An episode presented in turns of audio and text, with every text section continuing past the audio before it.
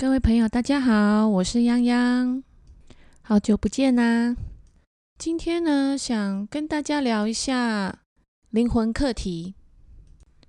那我来简单的解释一下：当灵体透过轮回转世的路径，准备来到人的世界，那与母体正在孕育中形成的胎儿相结合，成为一个完整的灵魂。那这灵魂。准备展开，或者是完成要来到人间，或者是要来完成来到人间以前便设定好的一切的计划，那这个就称之为灵魂课题。我们先姑且不论灵魂课题的内容有些什么哦，只要是课题，那么课题内容就会清楚的去界定各项因素，譬如说。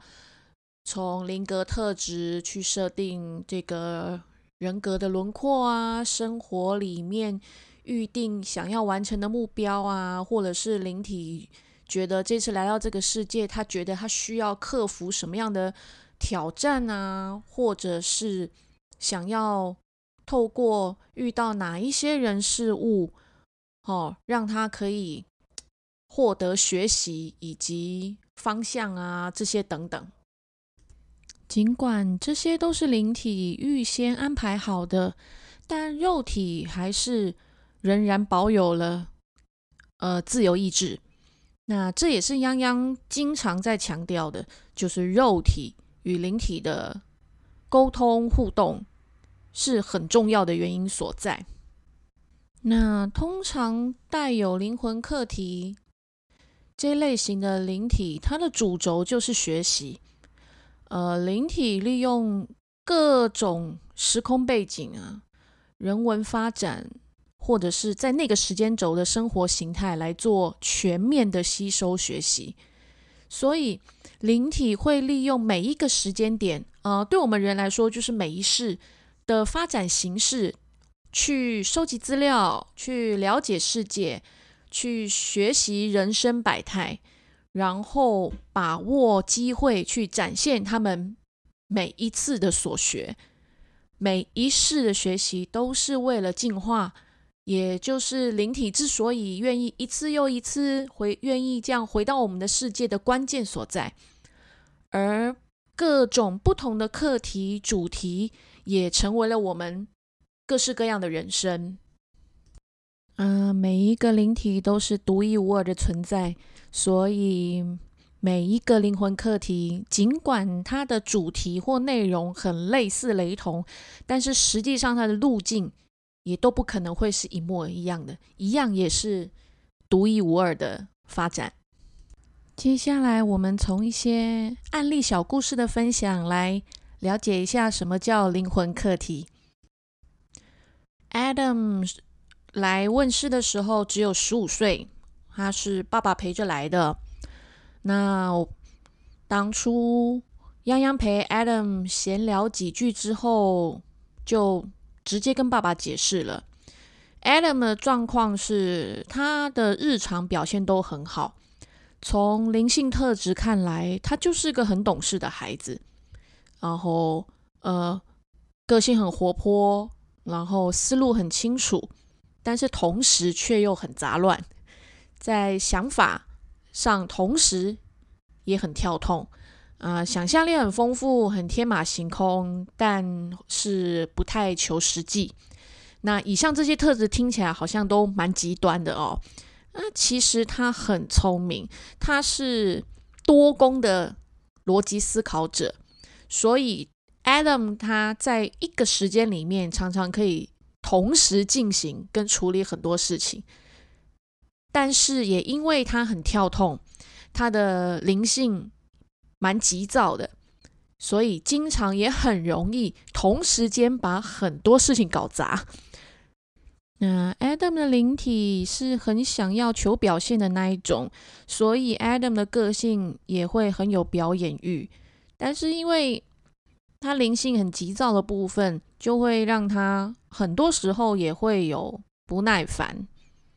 的个性表现，然后这份不耐烦，同时也会影响到他会有注意力涣散、容易分心，然后记性很差这样子的反应影响。对 Adam 的灵体来说，觉得很多事情都是可以在同一时间里解决的，但因为灵体它急于表现，所以往往只会有适得其反的效果。就是他越急，他越容易把事情搞砸。但是他明明就很聪明，这样子，所以他其实也常常会觉得自己还蛮拉扯的。好，这些灵性特质都会影响 Adam 的求学表现，甚至社交生活。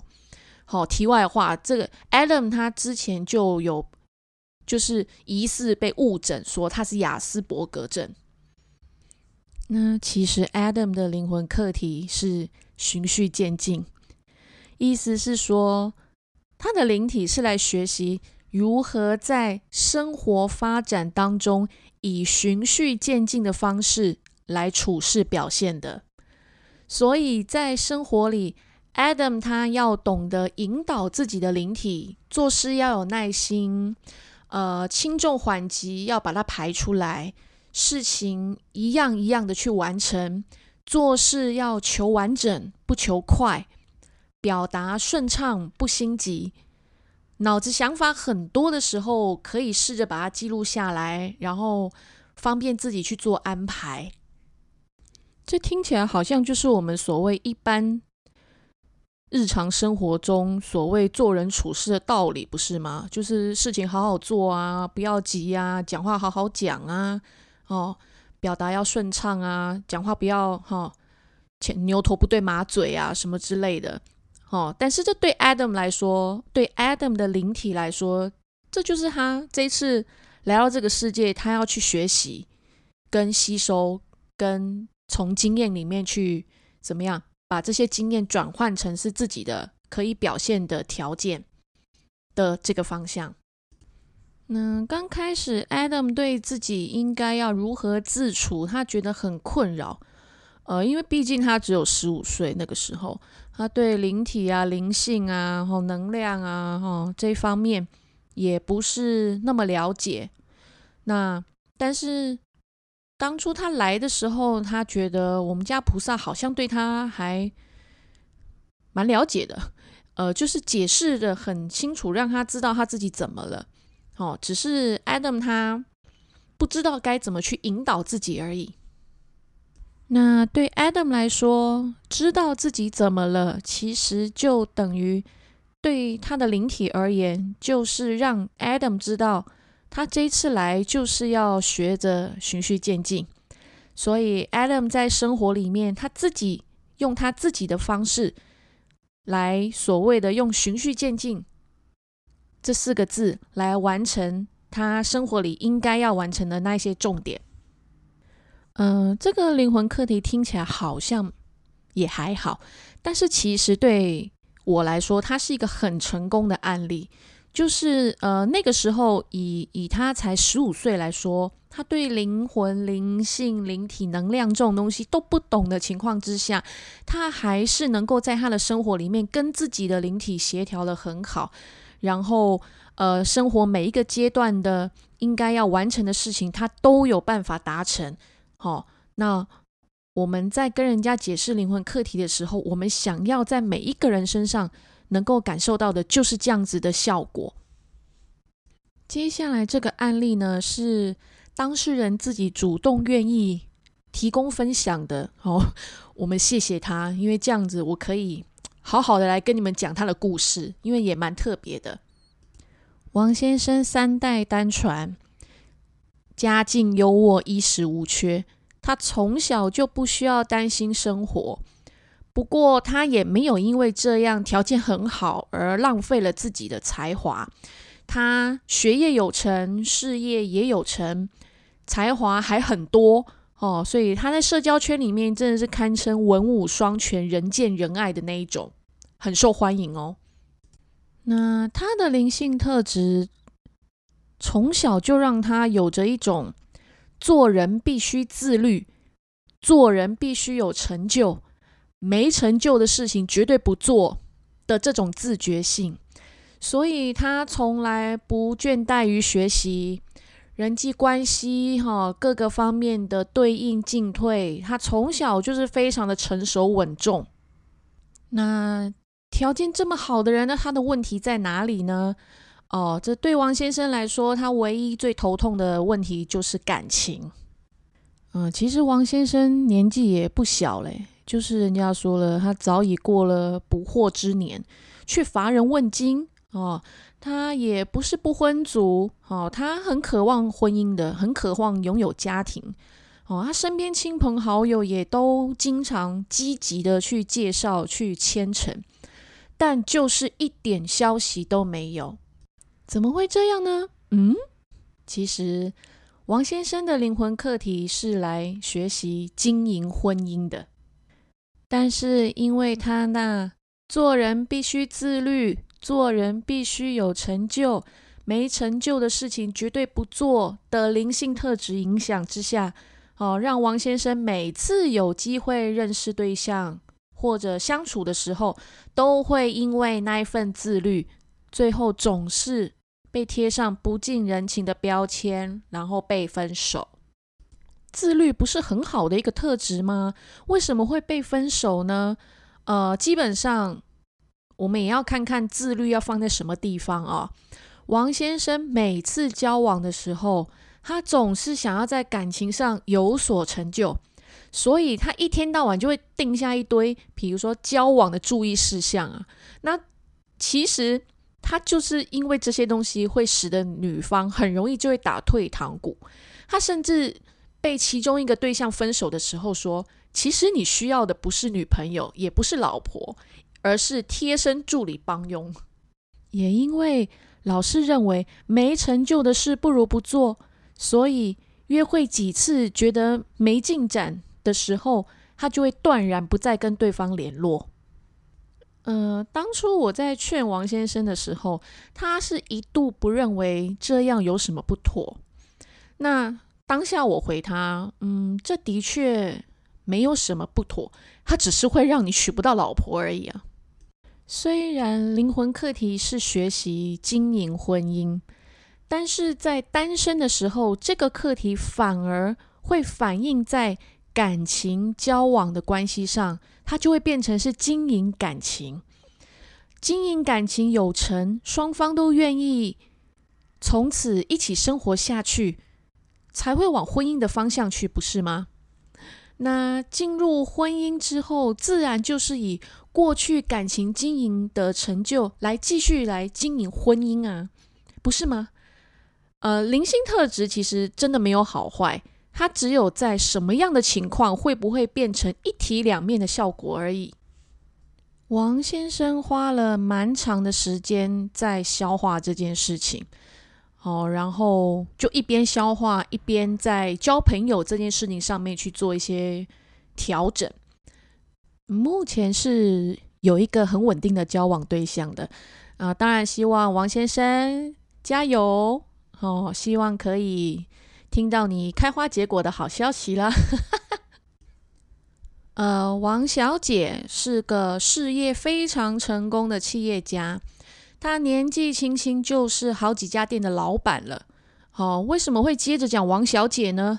呃，因为王小姐的哥哥就是王先生，他们是兄妹，所以我说这故事蛮值得分享的。对，那王小姐她很聪明，很果断，做事快很准。哦。思考逻辑很清楚、有条有列的，更有着很多人都没有的特质，就是她非常懂形势，能屈能伸。所以很多呃厂商啊，或者是他工作上会合作的对象啊，哈，都很喜欢跟这个小女生来做生意。虽然她很聪明、很果断，做事快很准，哈，呃，其实她本身直觉也是很强烈的那一种。但是这些特质在他的感情世界里没有一样是派上用场的，所以他每一段恋情都不长，而且都很受伤。也因为这样啊，他渐渐认为谈恋爱就是一件很累、很没有效率、很没有效果的事情。哦，时间久了，就连认识对象他都懒了，然后慢慢慢慢的就变成顶客族。他来问世的时候，连问问题都是很快很准的。他问说：“我跟我的灵到目前为止还有没有什么是还没有完成的？”我直接回答他：“有啊，你的灵魂课题啊，你的灵是来学习经营婚姻的耶。”他听完之后，真的就是两行泪马上哗啦啦就这样流下来，真的是立马溃堤。因为感情、婚姻是他内心不愿意再去触碰的题目，但是他还蛮愿意去了解这其中的原因啦。这样，所以一样的灵性特质没有好坏区分，只有在什么样的情况会不会变成一体两面的效果而已。在后来好一段时间之后，哦，他托人送了一盒油饭来我们家。哦，附上超可爱宝宝照片。他背后有一段文字，他说：“当他真正愿意好好去经营一段关系的时候，整个生活都不一样了。尽管中间的过程也是蛮曲折的，但是他觉得他自己的人生很完整。”呃，当我看到他写说他觉得他自己的人生很完整。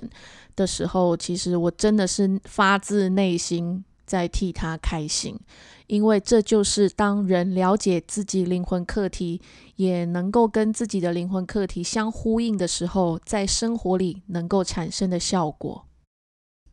好，接下来要分享的这个案例呢，呃，我直接破题，这案例的小朋友他就是来学做人的。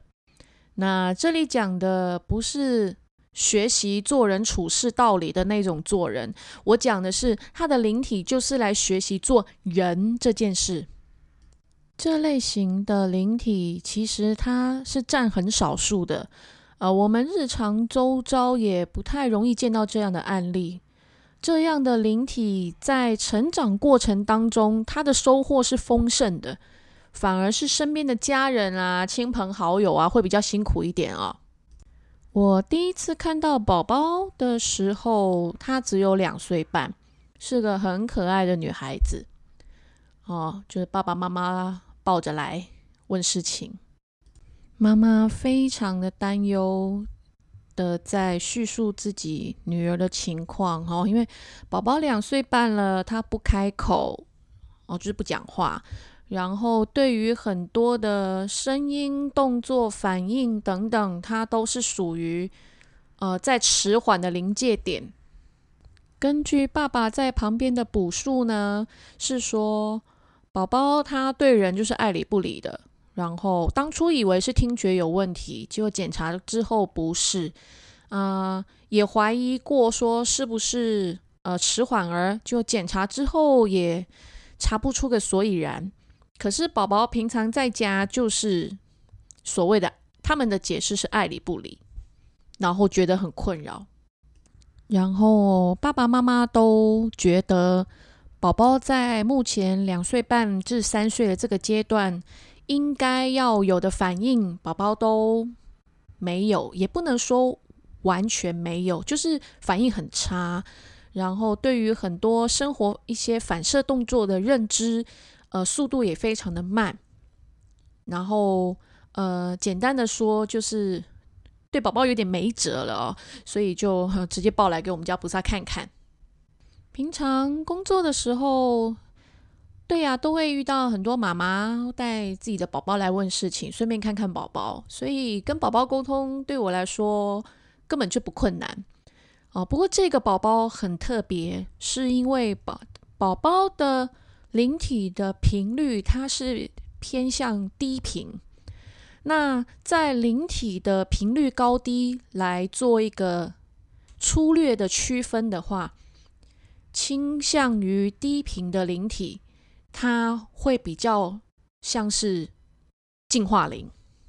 简单的说，就是做人次数不多的灵体。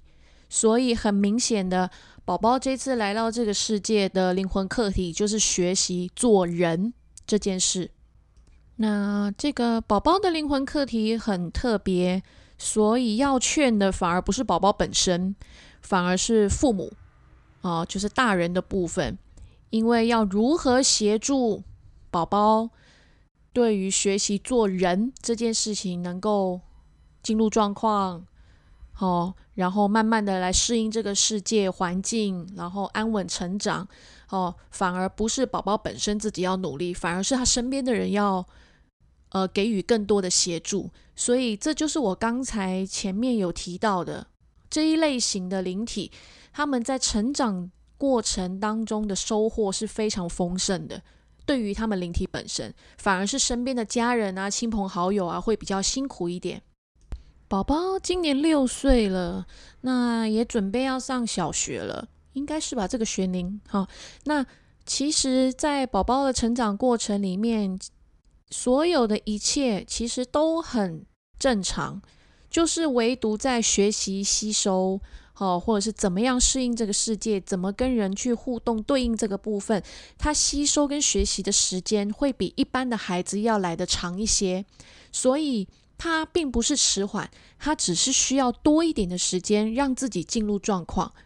那对于宝宝这样子的灵体而言，其实。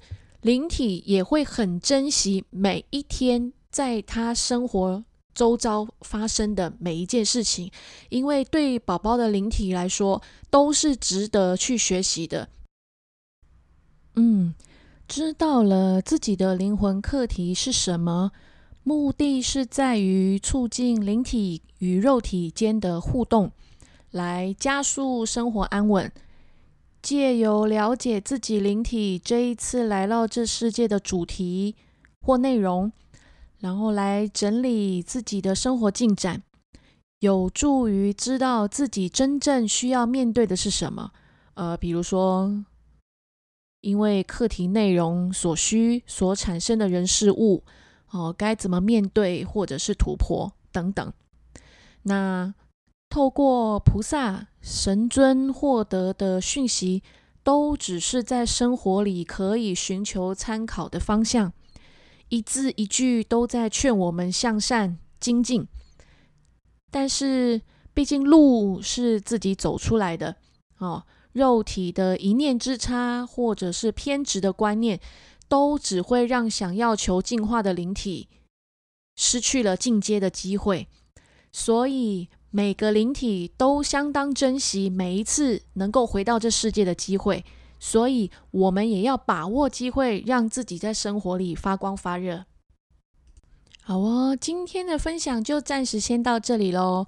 哦，其实灵魂课题这个领域能讲的东西真的很多哈。如果你有特别想要了解的部分，欢迎你写 email 来告诉我，我看看能不能够整理出更多。然后在后续的其他机会里面再来跟各位做分享。今天谢谢你们的收听喽，我们下次再见，拜拜。